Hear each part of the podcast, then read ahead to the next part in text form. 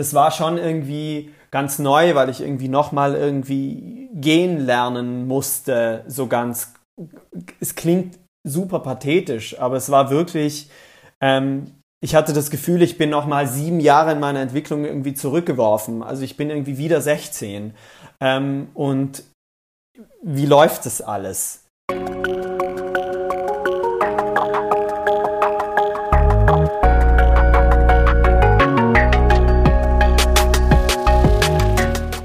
Herzlich willkommen zu einer neuen Folge von Somewhere Over the Hay Vale. Ich bin Fabian und porträtiere in diesem Podcast queere Menschen, die auf dem Land groß geworden sind oder im ländlichen Raum leben. Ich möchte so mehr Licht auf ihre Lebensrealitäten, Erfahrungen und Perspektiven richten. Denn queeres Leben existiert auch jenseits der großen Städte. Und dafür spreche ich in dieser Folge mit Joachim. Joachim ist in Tagusens in Südtirol in Italien groß geworden. In seiner Jugend hat er viel Rückhalt in verschiedenen Gruppen gefunden und früh seine Freude daran entdeckt, im Bühnenlicht zu stehen. Und doch gab es rund um sein Coming-out auch Momente des Alleinseins. Auch weil sein Weg zu seinem queeren Selbst mit inneren Hürden verbunden war. Mit Joachim rede ich deshalb über den großen Wunsch nach Zugehörigkeit, den Prozess, das eigene Ich benennen zu können und wie er im Fernsehen queere Impulse setzte, die er sich selbst als Kind gewünscht hatte. Hallo Joachim. Hey. Hi. Äh, schön, dass ich dich heute interviewen darf. Richtig aufregend, mein erstes Interview über Zoom. Joachim, bevor wir mit allen Sachen starten, mit welchem Pronomen fühlst du dich wohl? Äh, er, ihm, sein, würde ich jetzt einfach mal sagen. Mhm, danke. Joachim, du bist in, ich hoffe, ich spreche es richtig aus, Tagusens in Südtirol groß geworden. Habe ich es richtig ausgesprochen? Ja, so ungefähr. Also Tagusens sagt man eigentlich. Tagusens, okay. Und, und ich habe nachgeguckt, ähm, Tagusens hatte zuletzt, wie ich das gesehen habe, so 100 EinwohnerInnen, was ich gefunden habe zumindest. Ja. Das ist richtig wenig. Ja, das ist richtig wenig. Also wenn man jetzt die Hühner und die Kühe wahrscheinlich dazu zählen würde, dann so Millionenstadt, aber ähm, nur, die, nur, die, Menschen, ja, ist wenig. Und äh, Tagusens liegt in der Nähe von Kastelruth. Genau. Und da bin ich ein bisschen drüber gestolpert. Ich kenne natürlich die Kastelruther Spatzen. Wie schön. Kennst du die auch? Also kennst du die in Persona? Hast du die mal getroffen oder kennengelernt? Nein, ich kenne die nicht. Natürlich kenne ich sie. Ähm, also äh, ich muss auch dazu sagen, dass sogar, ähm, also meine Mama war mit zwei von denen auf der Schule. Und dadurch, dass ja auch irgendwie Kastelruth, die gesamte Gemeinde irgendwie nicht so groß ist, kennt man sich natürlich vom Einkaufen oder Wahlen oder so, wo man sich so begegnet. Und ähm, wenn ich Tagusens sage, was sind die ersten drei Dinge, die dir dazu in den Kopf kommen? Einmal Kälte und Winter, also vor allem wirklich Kälte, sehr, sehr kalt. Ähm, dann würde ich sagen, glaube ich, die No Angels. Und dann würde ich sagen, mh, hm, sowas wie Räuberbande. Ich könnte chronologisch vorgehen, aber ich habe natürlich das größte Interesse. Was hat es mit den No Angels auf sich? Ähm, naja, ich habe, glaube ich, in meiner Kindheit und Teenagerzeit sehr, sehr viel ähm, Fernsehen geguckt und sehr, sehr viel Musikfernsehen geguckt. Und also es gibt so eine ganz, also so eine Erfahrung aus meiner Kindheit, die sich krass eingebrannt hat. Das war einfach, wie ich von Something About Us.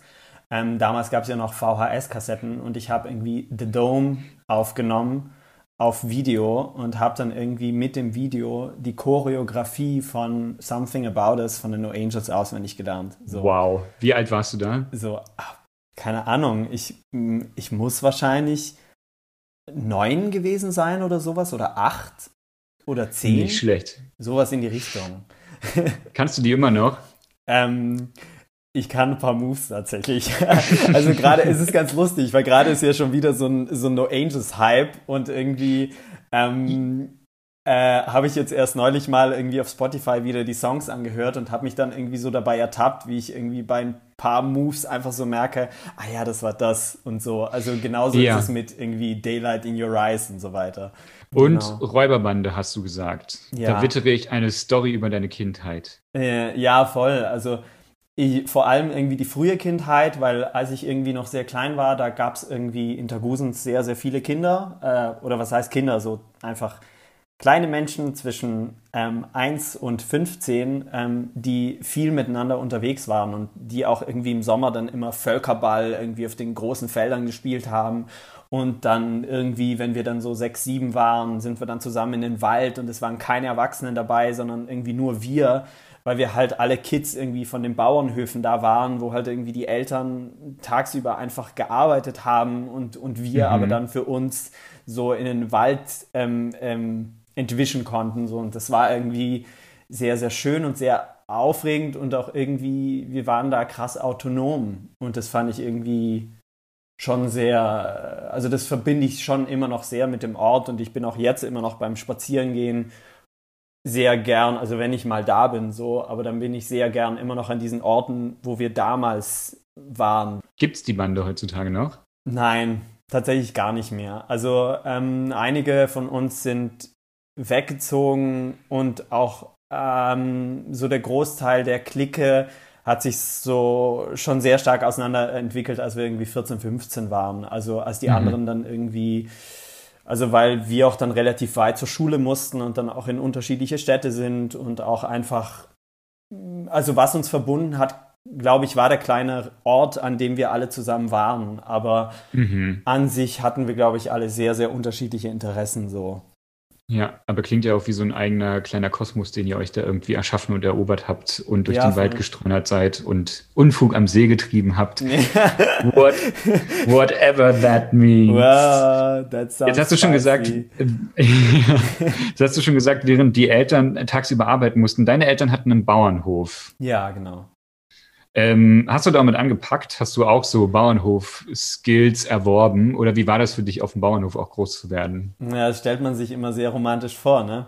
Ich muss mich outen, ich habe tatsächlich kaum was mitgeholfen. Also ich war, ähm, meine Geschwister waren da sehr, sehr fleißig. Also ich habe drei ältere Geschwister und die waren da alle sehr, sehr eingebunden ich hatte da irgendwie, glaube ich, als Jüngster immer schon so eine Art Selbstbewusstsein, irgendwie zu sagen, hm, nee, ich gucke lieber Fernsehen, ich kann dann irgendwie in der Küche ein bisschen helfen, aber irgendwie so aufs Feld und irgendwie in den Stall hm, ist nicht so mein Ding.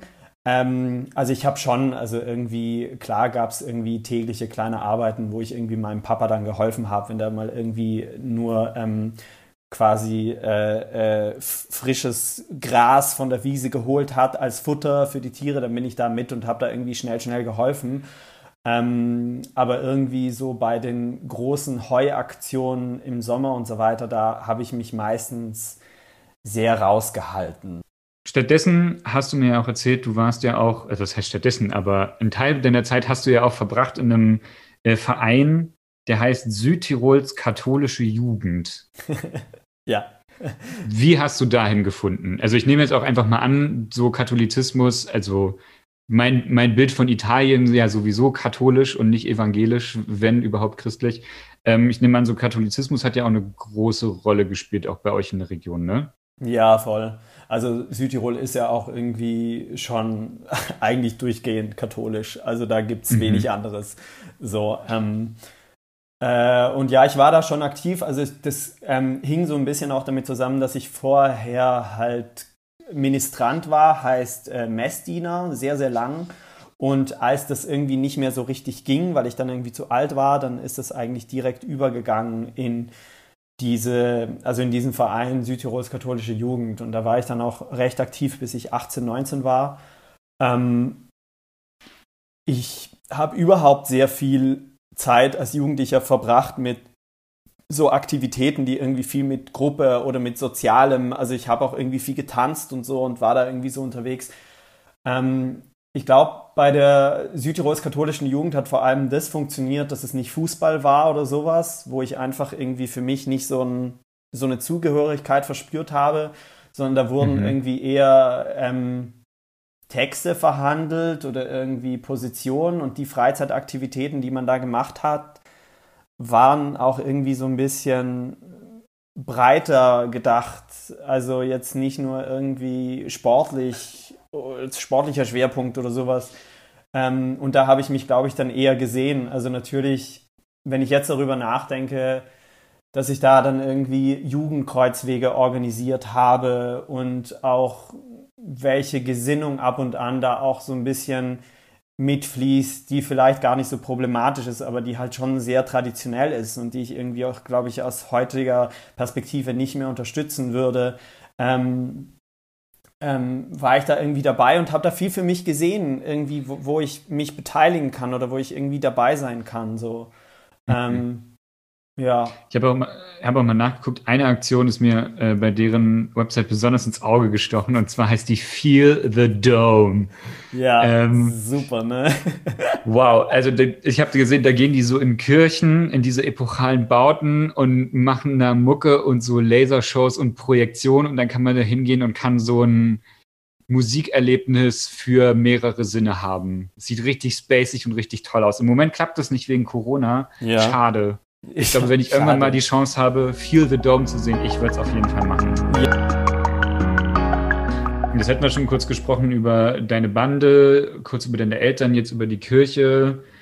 Kannst du dich daran erinnern, gab es da irgendwie auch mal Momente, wo ihr Raum hattet, über queeres Leben zu sprechen? Oder hast du da irgendwie auch mal queere Lebensrealitäten wahrgenommen? Nee, also leider muss ich wirklich sagen, gesprochen darüber wurde irgendwie überhaupt nicht. Also, mhm. ähm, also natürlich wusste ich, dass es das gibt, so. woher, wo, woher wusstest du das? Ähm, ich glaube aus dem Fernsehen und aus der Bravo. Also das sind so die mhm. Dinge, die mich irgendwie da. Also die Bravo war schon sehr prägend, muss ich sagen. Klingt so, als wäre ich irgendwie, glaube ich, in den äh, 80ern aufgewachsen, aber die, das war schon prägend. So, für weil, mich auch voll. Weil das, also ich bin Jahrgang 90 und für mich war die auch super prägend. Ja. Nee, eben, weil, weil da wurden irgendwie Realitäten abgebildet, die mir irgendwie fern waren. Mit denen, also wozu ich auch, glaube ich, ganz oft ein ganz befremdetes Gefühl hatte. Also ich konnte, ich habe das nicht gesehen und habe so gesagt, ah, danke, Identifikationsvorlage. Es war überhaupt nicht so, sondern äh, mich hat es genauso verwirrt, aber ähm, also in der, sage ich jetzt mal, in meiner, in meiner Realität in Südtirol ähm, war das, also wurde das irgendwie, nee, es kam nicht vor. Also mhm. es war schon so, dass ähm, ein Ex-Freund von meiner Schwester tatsächlich sich, nachdem er sich von ihr getrennt hatte, geoutet hatte. Der hatte auch einen Partner. So, das wusste man auch, aber das war auch irgendwie, das war immer so als explizite Ausnahme da. Ähm, und es wurde auch quasi immer in Kontexten von natürlich nicht queeren Personen ähm, sehr belächelt.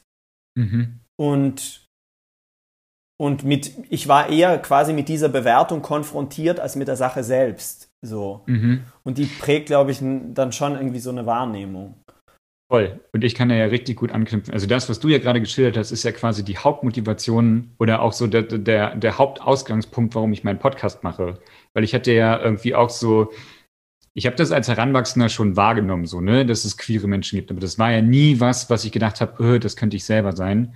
Und ich weiß noch, wir hatten einmal ein schwules Paar bei uns auch im Ort wohnen, über die sich dann tatsächlich irgendwie auch so das Maul zerrissen wurde. Mhm. Die sind dann auch relativ schnell auch wieder weggezogen. Das waren halt Außenstehende, die dazugekommen sind und das waren halt niemand so aus unserer Lebensmitte und ähm, das waren, die waren dann halt auch wieder weg so und ich konnte mich mit denen gar nicht so richtig identifizieren in dem Moment. Du warst dann ja aber auch mal ähm, auch mal selber im Fernsehen und auch tatsächlich mit relativ jungen Jahren, mit 13, ne? Ja. Wie bist du da ins Fernsehen gekommen? Ähm, naja, ich habe als 13-Jähriger habe ich in Südtirol bei so einem, ähm, da gab es in der Zeitung, gab es so einen Beitrag, dass die jetzt irgendwie so einen ähm, äh, Song, äh, wie hieß es? New Talents Festival hieß es. Ähm, mhm. Und da konnten sich äh, junge Kids und Teenager zwischen 8 und 13, glaube ich, bewerben ähm, und äh, so ein, bei einem Gesangswettbewerb einfach mitmachen. Und ich wollte da erstmal, glaube ich, mich nur als Background-Dancer eigentlich ähm, so bewerben, weil das haben sie auch gesucht. Und, mit deiner ähm, No Angels Choreografie. Mit meiner No Angels Choreografie natürlich. ähm, und, ähm, und dann haben, hatten die mich aber am Telefon und haben dann gesagt, ach, und willst du singen auch? Und ich dann so, oh, ja, ja, äh, vielleicht. Und dann bin ich da zu diesem Casting hin an einem Sonntag war das und ähm, wurde dann da irgendwie genommen und dann haben da irgendwie zehn Kids bei so einem Freilicht-Happening gesungen. Und da habe ich dann den Beitrag, also dann habe ich dann irgendwie den Wettbewerb gewonnen und dann wurde quasi das Video von diesem Wettbewerb nach Wien zum Kiddie Contest geschickt. So, mhm. eigentlich nur als, ähm, also genauso wie alle anderen Bewerbungen, aber die haben sich halt so ein bisschen bemüht, dass das ein gutes Demo-Tape ist so. Und, ähm, und dann wurde, ich, wurde das Video eben dahin geschickt und dann bin ich da irgendwie ähm, reingekommen und dann war ich da im Finale vom Kitty Contest vom ORF in Österreich. Und ähm, genau, und, und das war auch irgendwie damals so ziemlich unwirklich und auch recht schnell. Ich hatte doch total wenig Erwartungen an das, ähm, weil ich weiß noch, dass wir, wir sind da zu so einem Halbfinale rausgefahren ich, und ich wollte eigentlich nur ins Musical in Wien, weil das, das war so mein Ding, so da will ich hin. Und mhm. dieses Halbfinale war so ein Nebending, weil ich dachte, das ist für mich sowieso nichts. Also irgendwie so äh, kleiner Landjunge macht im Fernsehen, what the fuck, da passiert eh nichts.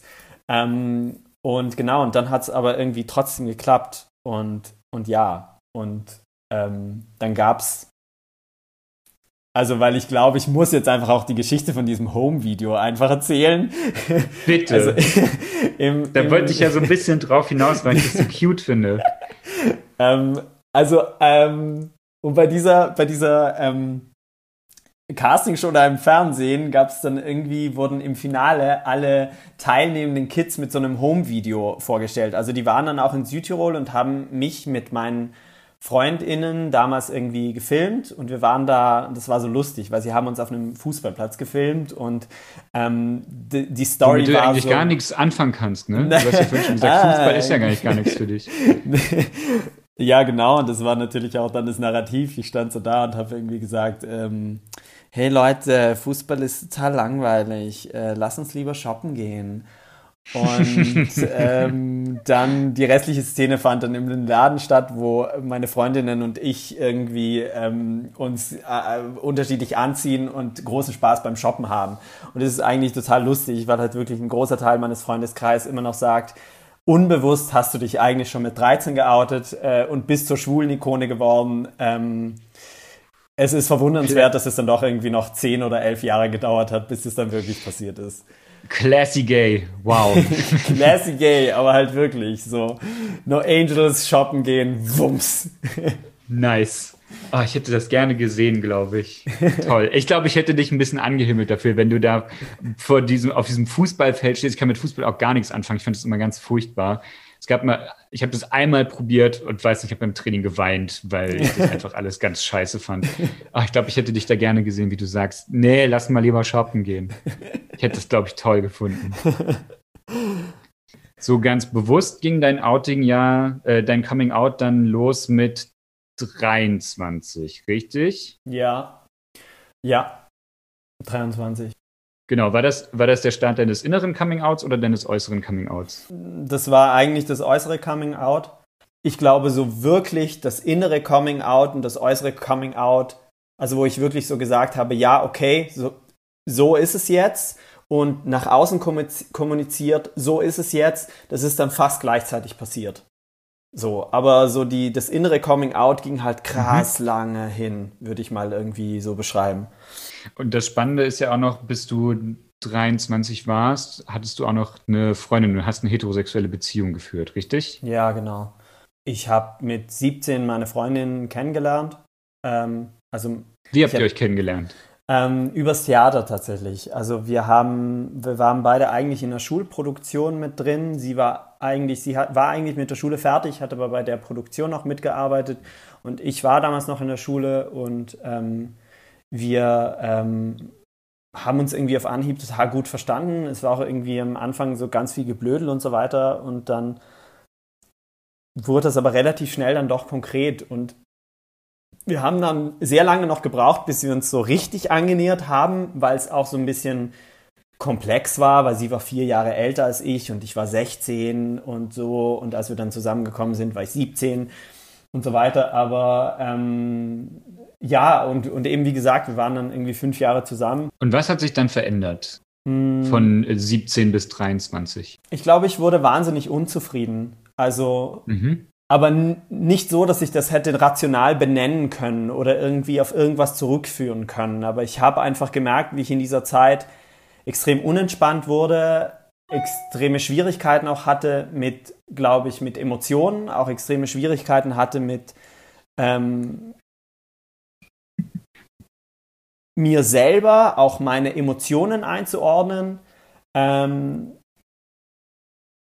und das hat dann irgendwie schon auch leider, so würde ich mal sagen, so ab 21 schon sehr stark auch mein Leben irgendwie dominiert. Also dazu kam dann auch noch, dass, dass ich irgend, dass damals eine chronische Krankheit bei mir auch noch mitdiagnostiziert wurde, was eigentlich nicht damit zusammenhängt, aber doch irgendwie. Also weil das, weil es sich, glaube ich, gegenseitig schon irgendwie krass bedingt hat. Und das habe ich halt irgendwie gemerkt und ich habe, glaube ich, da ganz lange einen Ausweg gesucht daraus, aber für mich auch keinen gesehen, weil ich das Gefühl hatte, auch damals, also so sage ich mal, zwischen 17 und 23, dass es ein paar Entscheidungen in meinem Leben gibt, die ich schon bereits getroffen habe und die, glaube ich, nicht mehr rückgängig gemacht werden können. Mhm, so. Was waren das so für Entscheidungen? Ähm, ich glaube, ganz banal gesagt, glaube ich, würde ich schon sagen, ähm, ich habe mich, glaube ich, an irgendeinem Punkt von meinem Teenager-Dasein entschieden, dass ich heterosexuell bin. Ich habe mich dazu, mhm. dazu entschieden. So. Ähm, und genauso hatte ich mich, glaube ich, dazu entschieden, mich an diesen Bildern, die mir vorgelebt werden, zu messen. Ähm, genau, wenn du sagst Entscheidung, war das eine, eine bewusste Entscheidung, weil eine Entscheidung impliziert ja für mich auch, da gibt es auch noch eine andere Alternative, für die ich mich auch ja. entscheiden könnte. Ja, naja, ähm, ich glaube, die Alternative habe ich schon gesehen. Nur war die Alternative irgendwie für mich nicht attraktiv. Oder da, darin habe ich mich irgendwie nicht sehen können. Also mhm. gerade was wir irgendwie auch vorhin besprochen haben mit diesem, habe ich, gab es Bilder, mit denen ich irgendwie konfrontiert? Nee, ich hatte die Bilder nicht. Also ich hatte, ich hatte mhm. damals auch in der Zeit schon, hatte ich Freunde, die schwul waren, die geoutet waren. Ich hatte eine gute Freundin, die bisexuell war, die das auch offen kommuniziert hat, die mal eine Freundin hatte und dann einen Freund hatte und so. Aber ähm, ich konnte das auf mich nicht anwenden, weil ich mit deren Selbstbewusstsein nicht nicht, also das konnte ich nicht auf mich anwenden und gleichzeitig konnte ich auch gerade irgendwie bei den Jungs, die in meinem Umfeld irgendwie schwul waren, hatte ich das Gefühl, ich bin nicht wie die. Also mhm. ich finde ich find die weder attraktiv, noch habe ich das Gefühl, dass ich mit denen eine Realität teile. So, mhm. das, das war für mich wahnsinnig schwierig. Woran so, hast du das festgemacht, ähm, dass ihr euch keine Realität teilt? Das kann, äh, kann ich, ja auch einfach nur ein Bauchgefühl sein. Ich glaube, es war wirklich, es war, glaube ich, total Intuition. Mhm. Also so, es war wirklich so ein, ähm, nee, ich bin nicht wie die. Also ich verstehe das voll. Ich, ich hatte auch in der Zeit, also ich hatte einen sehr gemischten Freundeskreis eben und ich habe mich auch ganz komisch, weil es ist jetzt, glaube ich, nicht mehr so stark so, aber ich habe mich damals irgendwie dann mit den heterosexuellen Jungs viel, viel besser verstanden irgendwann. Mhm. Und habe mich dann auch sehr irgendwie, also meine zwei besten Freunde waren beide hetero, heterosexuell. Ähm, ich muss auch sagen, die haben mich dann bei meinem Coming Out krass gestützt. So, das, das war irgendwie total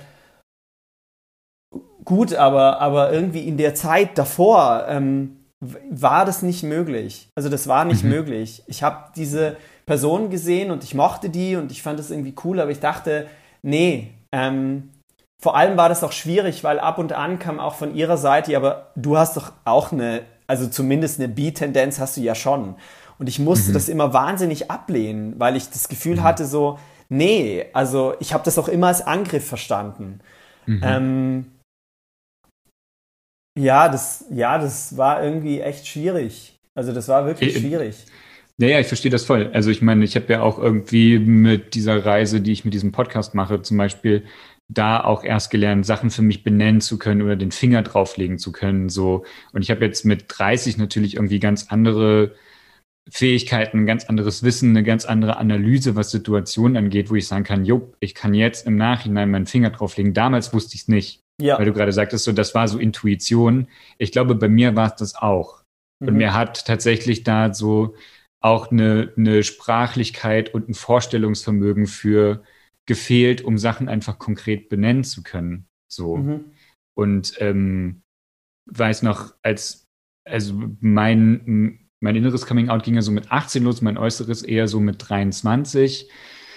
Dieses, ich nenne es mal so Anbietern an eine heterosexuelle Welt und Lebensrealität hatte für mich ja auch immer, für mich hatte das immer was mit, ah, kann ich heutzutage sagen, auch erst mich mit meiner queeren Identität auseinanderzusetzen, heißt halt damit auch, ich muss mich aktiv damit auseinandersetzen, dass ich halt zu einer gesellschaftlichen Minderheit gehöre, so dass mhm. da negative Erfahrungen mit dazu zählen. Und ich glaube, ein Teil von mir wollte das nicht. So, ein Teil von mir wollte einfach auch rausgehen in die Welt und dazugehören. Ja. So.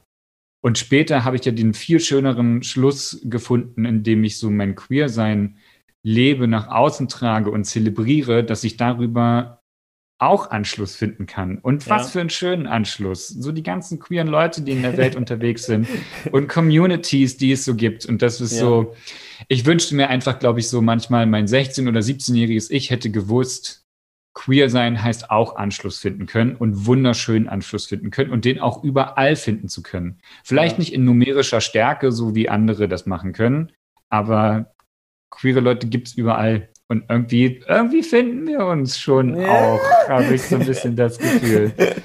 Ja, ja, voll. Das hast du ja auch schon gesagt, ihr habt euch auch übers Theaterspielen kennengelernt. Theater spielt eine riesige Rolle in deinem Leben. So. Ja. Und ich habe mit anderen Menschen so Interviews geführt, die haben gesagt, klar ist im Theater Raum für Queer sein. Mhm. Hattest du damals das Gefühl auch, dass so, als du ins Theater in diesen Raum gekommen bist, dass da ja. Ort ist, um queer sein zu können? Eigentlich ja. Mhm. Aber mir war es nicht möglich. Mhm. Ich hab's nicht hingekriegt.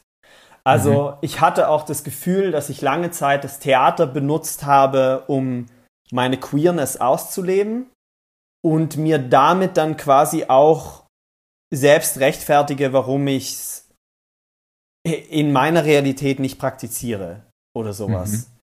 Das, das, boah, schwierig. Ich kann ja vielleicht einfach mal kurz eine Folgefrage dazu stellen. Ich habe nämlich auch mal geguckt, also so Volksbühnen haben ja in Südtirol eine ziemlich lange Tradition, wie ich das rausgefunden ja. habe. Und es gibt auch einen Südtiroler Theaterverband. Mhm. Äh, der hat so geschrieben, die Volksbühnen sind vor allen Dingen dafür da, für die Pflege des bodenständigen bäuerlichen Theaters.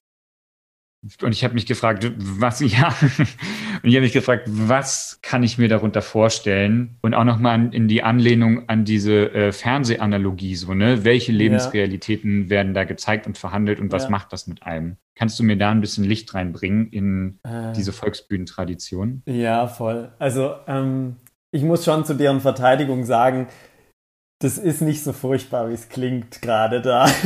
ähm, also natürlich, es gibt eine, diese Volkstheater irgendwie Tradition gibt's krass und die, die ist auch immer so ein Dorf-Happening, also in ganz vielen Ortschaften gibt's das und da werden natürlich auch ganz viel bäuerliche Schwänke irgendwie ähm, gespielt, ähm, in denen natürlich auch irgendwie Weltbilder transportiert werden, die jetzt irgendwie mit einer heutigen Realität wenig zu tun haben. Andererseits muss ich auch sagen, dass ähm, das machen die schon auch bewusst. Also das hat auch, finde ich, schon eigentlich ist es schon eine krasse Form von Camp, was sie da betreiben. Also schon richtig krass, weil es geht schon auch darum, die Hütte zusammenzureißen, indem man irgendwie alles überzieht und alles irgendwie sich auch über, über den eigenen Dialekt und über die eigene Praxis und über die eigenen Dorfkleinigkeiten. Also es hat immer sehr was auch von, von Karneval oder Fasching, wenn das so betrieben wird. Und mhm. das ist an sich total cool.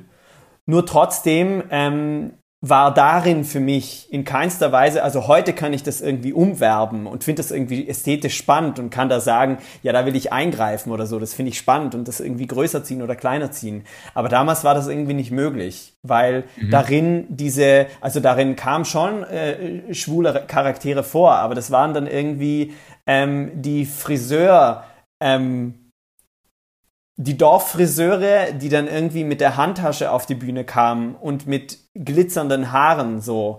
Ähm, mhm. Also natürlich auch völlig überzeichnet so. Ähm, und da natürlich kann ich mich genauso wenig anbinden wie jetzt irgendwie an der an der äh, äh, widerspenstigen alten was auch immer wie diese wie diese ähm, schablonenhaften Figuren auch alle da sein mögen so ähm, deshalb ähm, nee also in dieser Volkstheaterkultur gibt es natürlich irgendwie wenig wenig Abbildungen auf auf die ich mich jetzt hätte beziehen können so ähm zwei Gedanken. Gedanke eins, so, ich habe gemerkt, meine Frage ist ein bisschen suggestiv, aber das war gar nicht als ein Frontalangriff auf die Volksbühnenkultur gemeint. Ich habe mich da tatsächlich, die, die ich schießen mich sich ja selber an, wenn sie das auf ihrer Website schreiben. So, I mean. genau. Und ich habe mich da halt einfach bloß gefragt, so ne, also Medien und Theater ist ja auch ein Medium, die nehmen ja nicht nur äh, Themen auf, sondern die setzen ja auch Themen. Und ich habe mich mhm. da einfach gefragt, so wenn es darum geht, so lokales Leben auch wieder zu spiegeln. Woher sollen sie den Stoff nehmen, wenn lokales queeres Leben halt irgendwie vielleicht unsichtbar ist und ja. gleichzeitig, wie können sichere Räume geschaffen werden, wenn coole queere Repräsentationen nicht stattfinden. Und ich glaube, da würde sich eine Theaterkatze einfach in den eigenen Schwanz beißen. So. Mhm. Und das, deswegen, da kam so ein bisschen mein Gedanke her. Mhm. Und mein zweiter Gedanke ist eine, nochmal eine elegante Moderation hin zu dem nächsten Thema. Du hast ja gerade gesagt, äh, deine Freundin war damals für dich so eine wichtige Wegbegleiterin. Äh, ihr seid ja heute auch noch befreundet, richtig? Ja. Sehr, und ich würde aber tatsächlich. cool, das ist sehr gut. Aber ich würde auch noch mal gerne zu diesem Moment zurückgehen, als du 23 warst. Und irgendwie ja. habt ihr euch da ja getrennt, weil du ja auch irgendwie gemerkt hast, korrigiere mich, wenn ich falsch liege, aber du scheinst irgendwie gemerkt zu haben, das geht hier gerade nicht mehr. Ja.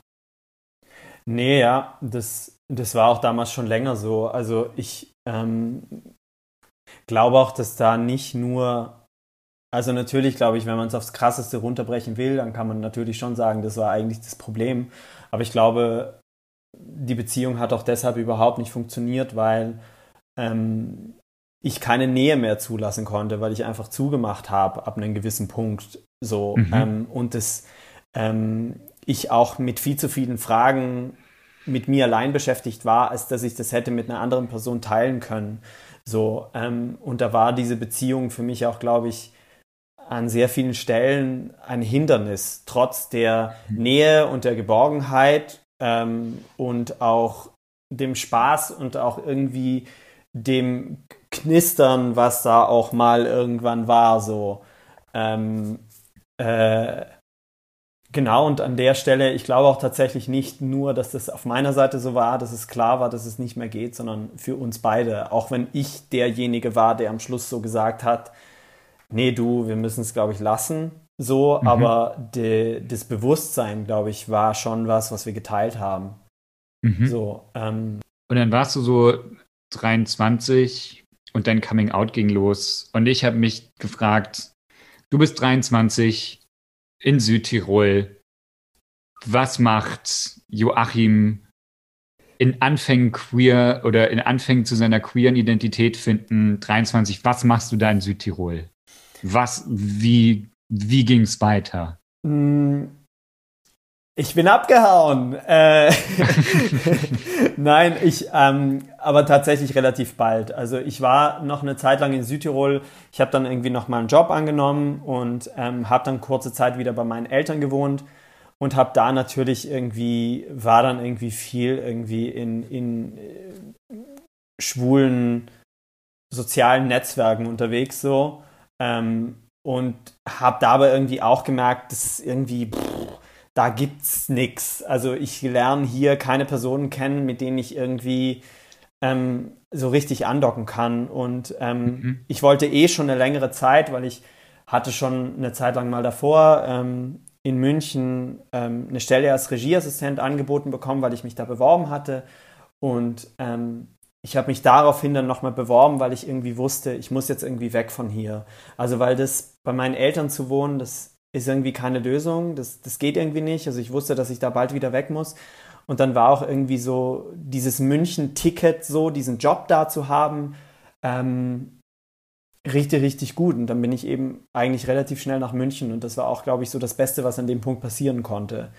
Mhm. Ähm, weil ich da dann völlig auf mich allein gestellt war. Also ich kannte auch relativ wenig Leute am Anfang in München. Ich hatte eine Freundin aus der Schulzeit da, aber ich habe dann irgendwie auch natürlich am Theater irgendwie wahnsinnig viel gearbeitet. Ähm, und ähm, es war wahnsinnig gut, dass ich die Zeit für mich hatte und dann irgendwie aber in München quasi in diese Queerness, in, dieses, in diese Realität einsteigen konnte.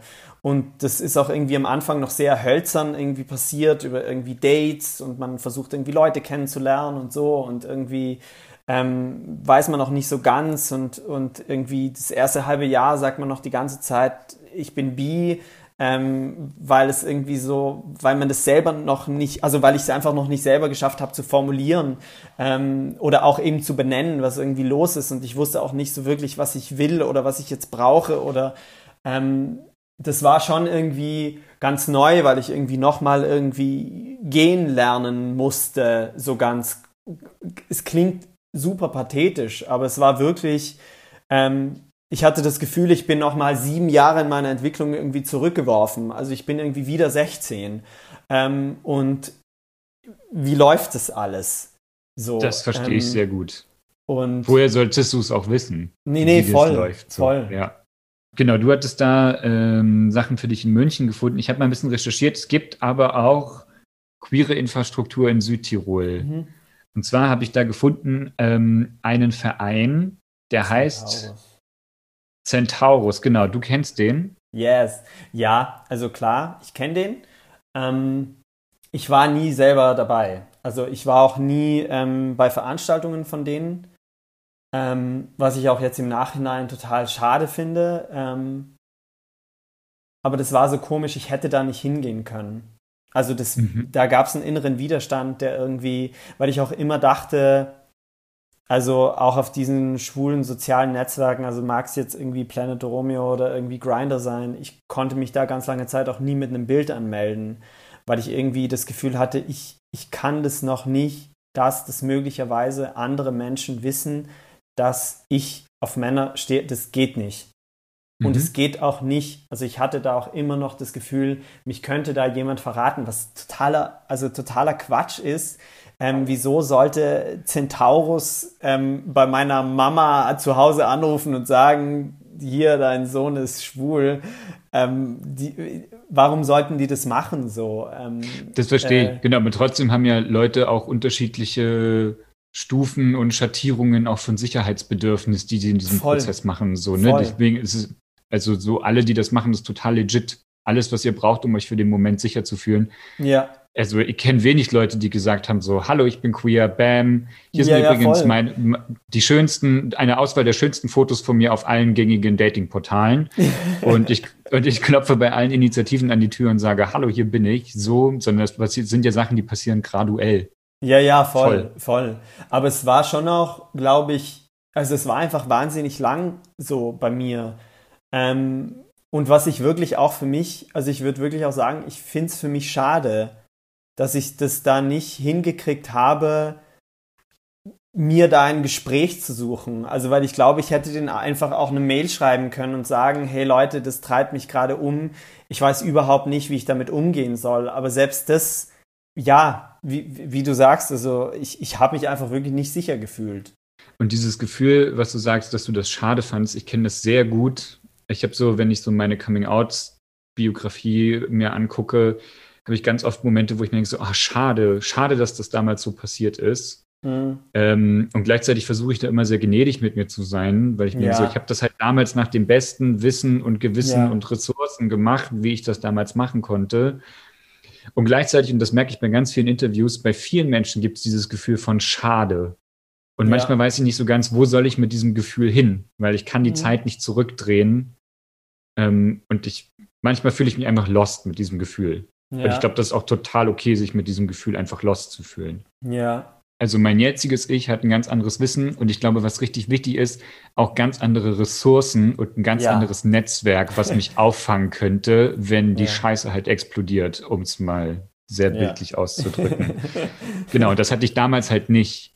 Und ich hatte ja auch viel, als ich in diesem Dorf groß geworden bin, ich hatte ganz oft das Gefühl von, die Leute, die ich hier habe, mit denen muss ich halt klarkommen. Es sind halt entweder die Dorfkids oder keine, zum ja. Beispiel. Und deswegen ja. habe ich mir auch, deswegen habe ich mir gedacht, so, na gut, dann muss ich jetzt halt mit denen klarkommen. Und im Nachhinein betrachtet heißt das für mich auch, mich mit meinem queeren Selbst auseinanderzusetzen, war da nicht drin.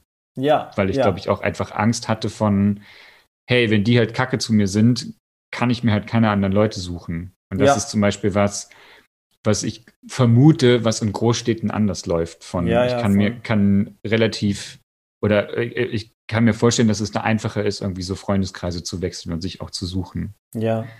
Ich wollte mal einen kurzen Shoutout an Centaurus machen, denn Centaurus hat ungefähr so knapp 50 Menschen, die da Mitglied sind. Die machen krass wichtige Arbeit. So, die Ja. haben zum Beispiel so lange äh, gewirkt, bis sie 2017 eine Grundsatzvereinbarung zwischen dem Verein und der Gemeinde Bozen unterzeichnet haben, die damals vom äh, Vorsitzenden des Vereins Andreas Unterkirchner und vom Bürgermeister Renzo Karamaschi, ich hoffe, ich spreche das richtig aus, Karamaski. und oder äh, ja, da kommt meine, das ist die innere Kartoffel, die mir durchkommt. Wie spreche ich den richtig aus? Karamaski. Ja, genau, der jedenfalls. Genau, die haben eine Grundsatzvereinbarung unterzeichnet, ähm, dass äh, Centaurus ähm, Sensibilisierungsarbeit für die Stadt leistet und also nicht gegen die Stadt, sondern mit der Stadt zum Beispiel. Ja. Und es war auch so, dass ähm, letztes Jahr tatsächlich, wenn ich das richtig in Erinnerung habe, in der Bozener Stadtverordnung ein Lega Nord Abgeordneter, Oh ich sag ja. den Namen jetzt, den Namen jetzt nicht, weil ich äh, das Nein, aber der Name aussprechen muss kann. auch gar nicht gedroppt werden, just saying. Genau, aber es gab da jedenfalls einen Skandal, ähm, weil der nämlich, wenn ich das richtig mitbekommen habe, ziemlich krass homophobe Äußerungen im Gemeinderat benutzt hat. Ja. Und der Skandal, und ich finde den Skandal legit, und der Skandal ist deshalb entstanden, weil Centaurus den mit zum Skandal gemacht hat ja. und gesagt hat, Dude, was geht bei dir? Ja. Spinnst du? Wir prüfen mal, ob wir dich nicht strafrechtlich dafür äh, an die Kandare nehmen können. So. Und da muss ich sagen, 50 Leute in diesem Verein, richtig krasse Arbeit, Shoutout, geil. Ich Find finde es auch richtig richtig nice. super. Also vor allem, ähm, sie kümmern sich halt einfach krass und sie sind schon auch krass präsent und auch wirklich eben in dieser, auch in dieser Aggressivität der Politik gegenüber, was einfach wahnsinnig wichtig ist in so einem, in so einem doch eben krass traditionell geprägten Gebiet, wie Südtirol einfach ist. Und was Ja. bei Centaurus einfach auch richtig super ist, finde ich, dass die einfach auch Sprachgruppen zusammenbringen, weil es ist grundsätzlich Mhm. so ein Riesenproblem in Südtirol. Ähm, und die schaffen das einfach, weil irgendwie, was ist cooler wie eine deutschsprachige queere Gang, eine mehrsprachige queere Gang, I mean, ähm, und das, nein, und das machen die wirklich, die machen das total, die machen das, glaube ich, echt richtig gut. Genau, ich wollte dich da eh nochmal fragen, weil du es gerade gesagt hast, so Südtirol sehr traditionell.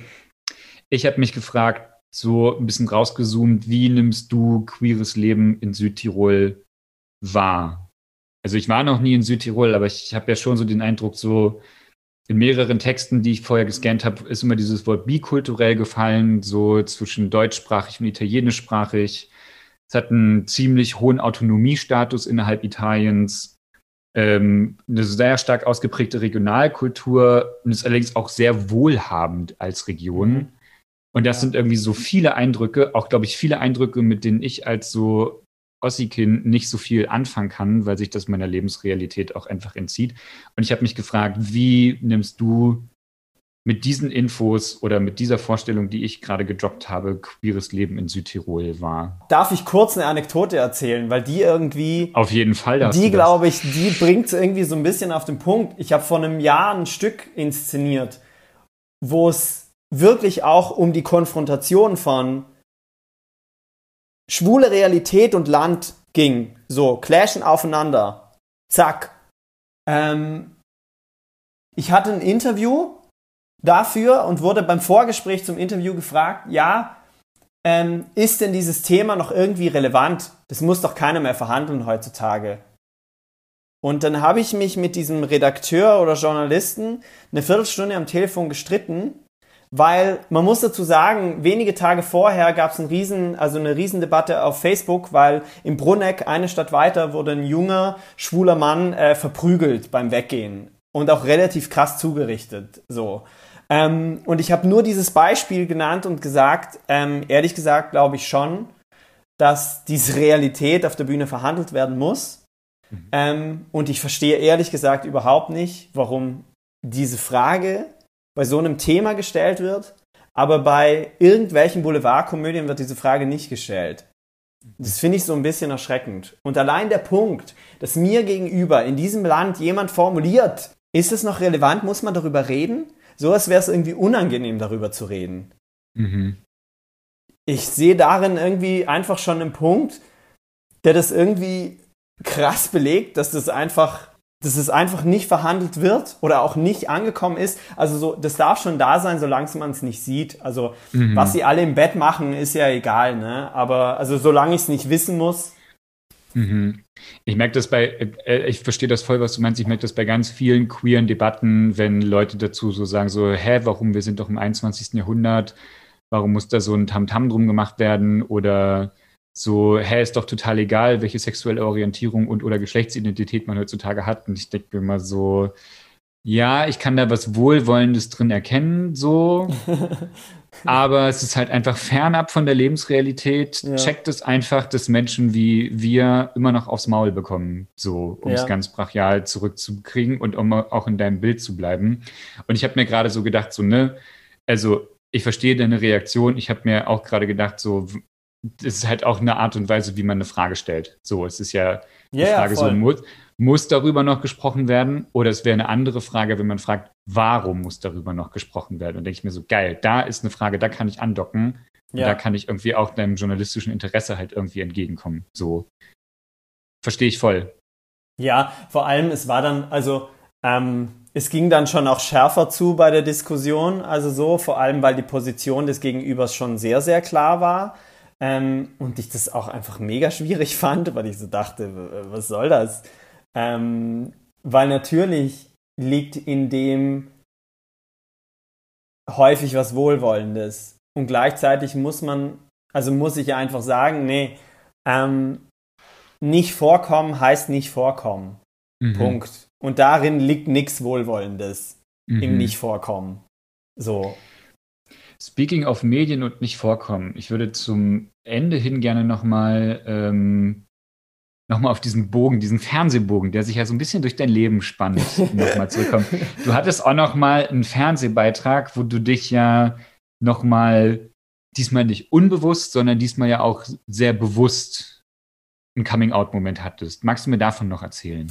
Ähm, ja, voll gern. Also das hängt auch tatsächlich ähm, mit dieser Produktion, von der ich gerade schon, also von dem Interview gerade schon irgendwie gesprochen habe. In Südtirol, also gibt es so einen Fernsehsender, der heißt Drei Südtirol. Mhm. Und der hat so eine Jugendsendung und ähm, die, die stellen immer so junge Menschen vor, die irgendwie äh, besondere Dinge machen, irgendwie oft Leute, die irgendwie im Kunst- und Kulturbereich arbeiten, also so FilmemacherInnen und so weiter. Und die haben mich irgendwann mal angerufen und haben gesagt, hey, wir würden was gerne über dich irgendwie machen, so als Theaterregisseur. Und ich so, ja, okay, cool, total gern. Ähm, und dann habe ich sie gefragt, ja, worüber wollt ihr denn irgendwie reden? Ja, so irgendwie über, über irgendwie deine Arbeit und so und wie du dazu gekommen bist.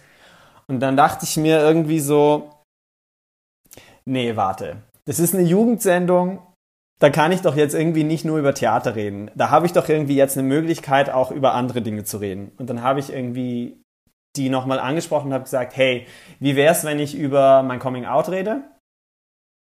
Und sie war natürlich so, give it to me, the story, give it to me. Und es war natürlich, ähm, es war schon nicht so einfach, weil ähm, natürlich ähm, war die, also natürlich wurde das dann versucht, so ein bisschen reißerisch aufzuziehen.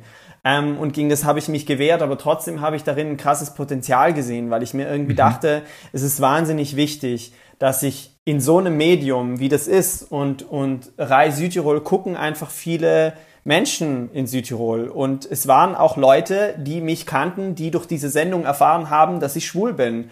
Und mhm. das fand ich aber irgendwie gut. Oder ich finde es auch immer noch gut, dass ich das gemacht habe, weil ich glaube, da sitzen vielleicht drei, vier, 14, 15-jährige Leute vor dem Fernsehen, die sich das angucken und sich so denken, wow, das tut gerade irgendwie gut.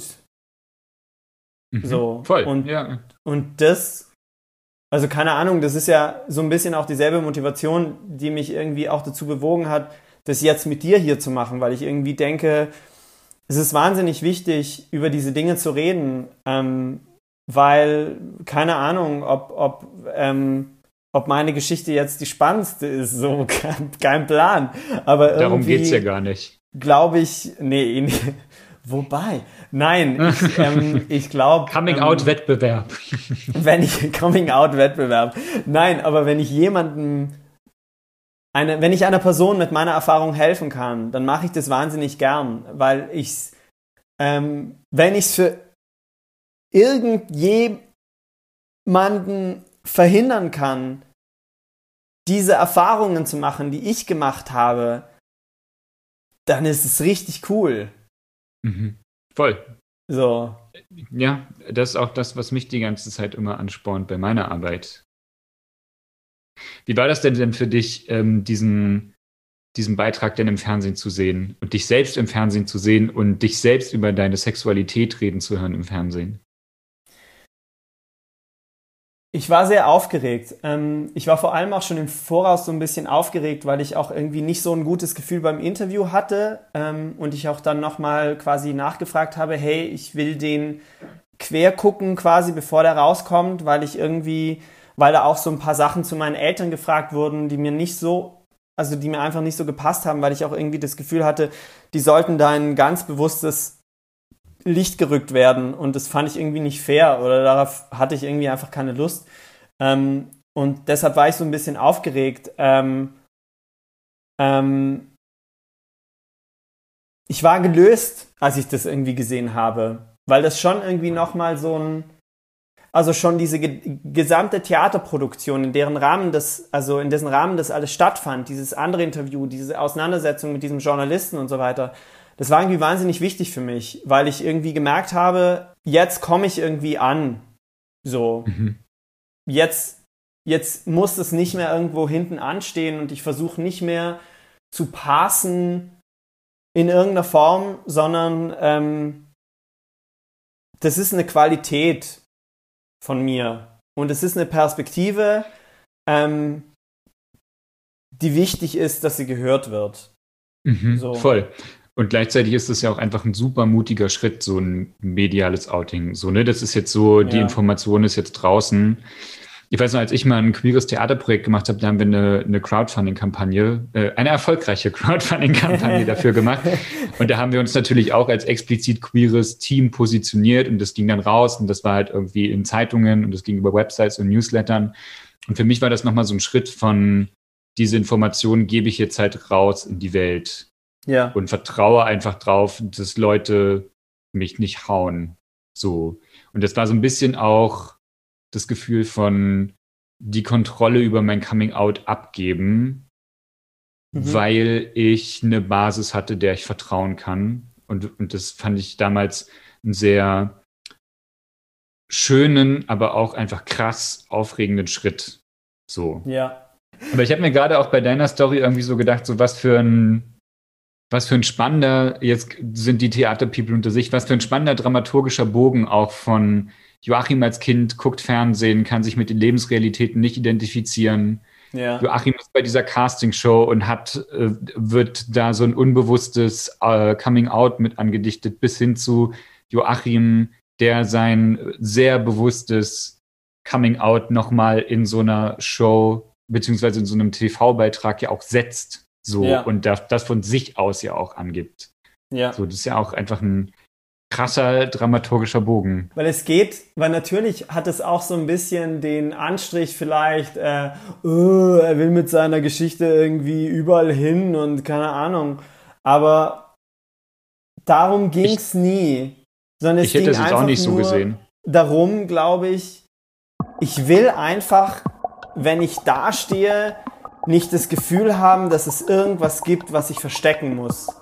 Nicht, was ich nicht zeigen darf, also, also so, also ähm, ich will mich nicht irgendwo vorstellen müssen und irgendwie erzählen müssen, was meine sexuelle Orientierung ist. So, ähm, aber ich will es auch nicht nicht erzählen dürfen. Das Gespräch mit Joachim hatte für mich viele eigene biografische Anknüpfungspunkte. Dass ich heutzutage den Finger auf Dinge legen, Prozesse nachvollziehen und mein damaliges diffuses Bauchgefühl nachträglich so verbalisieren kann, war und ist auch für mich ein Prozess. Und selbst die Dinge, die ich mittlerweile benennen kann, habe ich vor allen Dingen viel über den Austausch mit anderen queeren Menschen erkannt.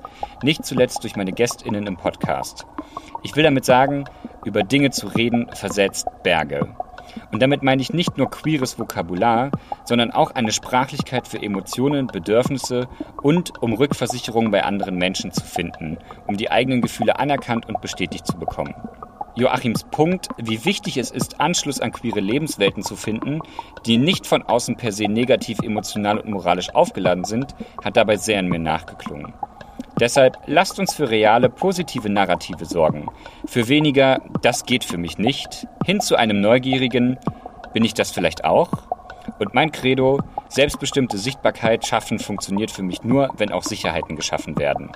An dieser Stelle ein großes Dankeschön an dich, Joachim, dass du deine Geschichten mit mir geteilt hast. Das war Somewhere Over the Hay Bale. Ihr findet mich überall dort, wo es Podcasts gibt. Ich freue mich bei Facebook und Instagram auf eure Fragen und euer Feedback. Und falls ihr jetzt merkt, hey Fabian, meine Geschichte ist voll was für deinen Podcast, dann schreibt mir gern. Wirklich, wirklich gern. Ich freue mich auf euch. Bis dahin.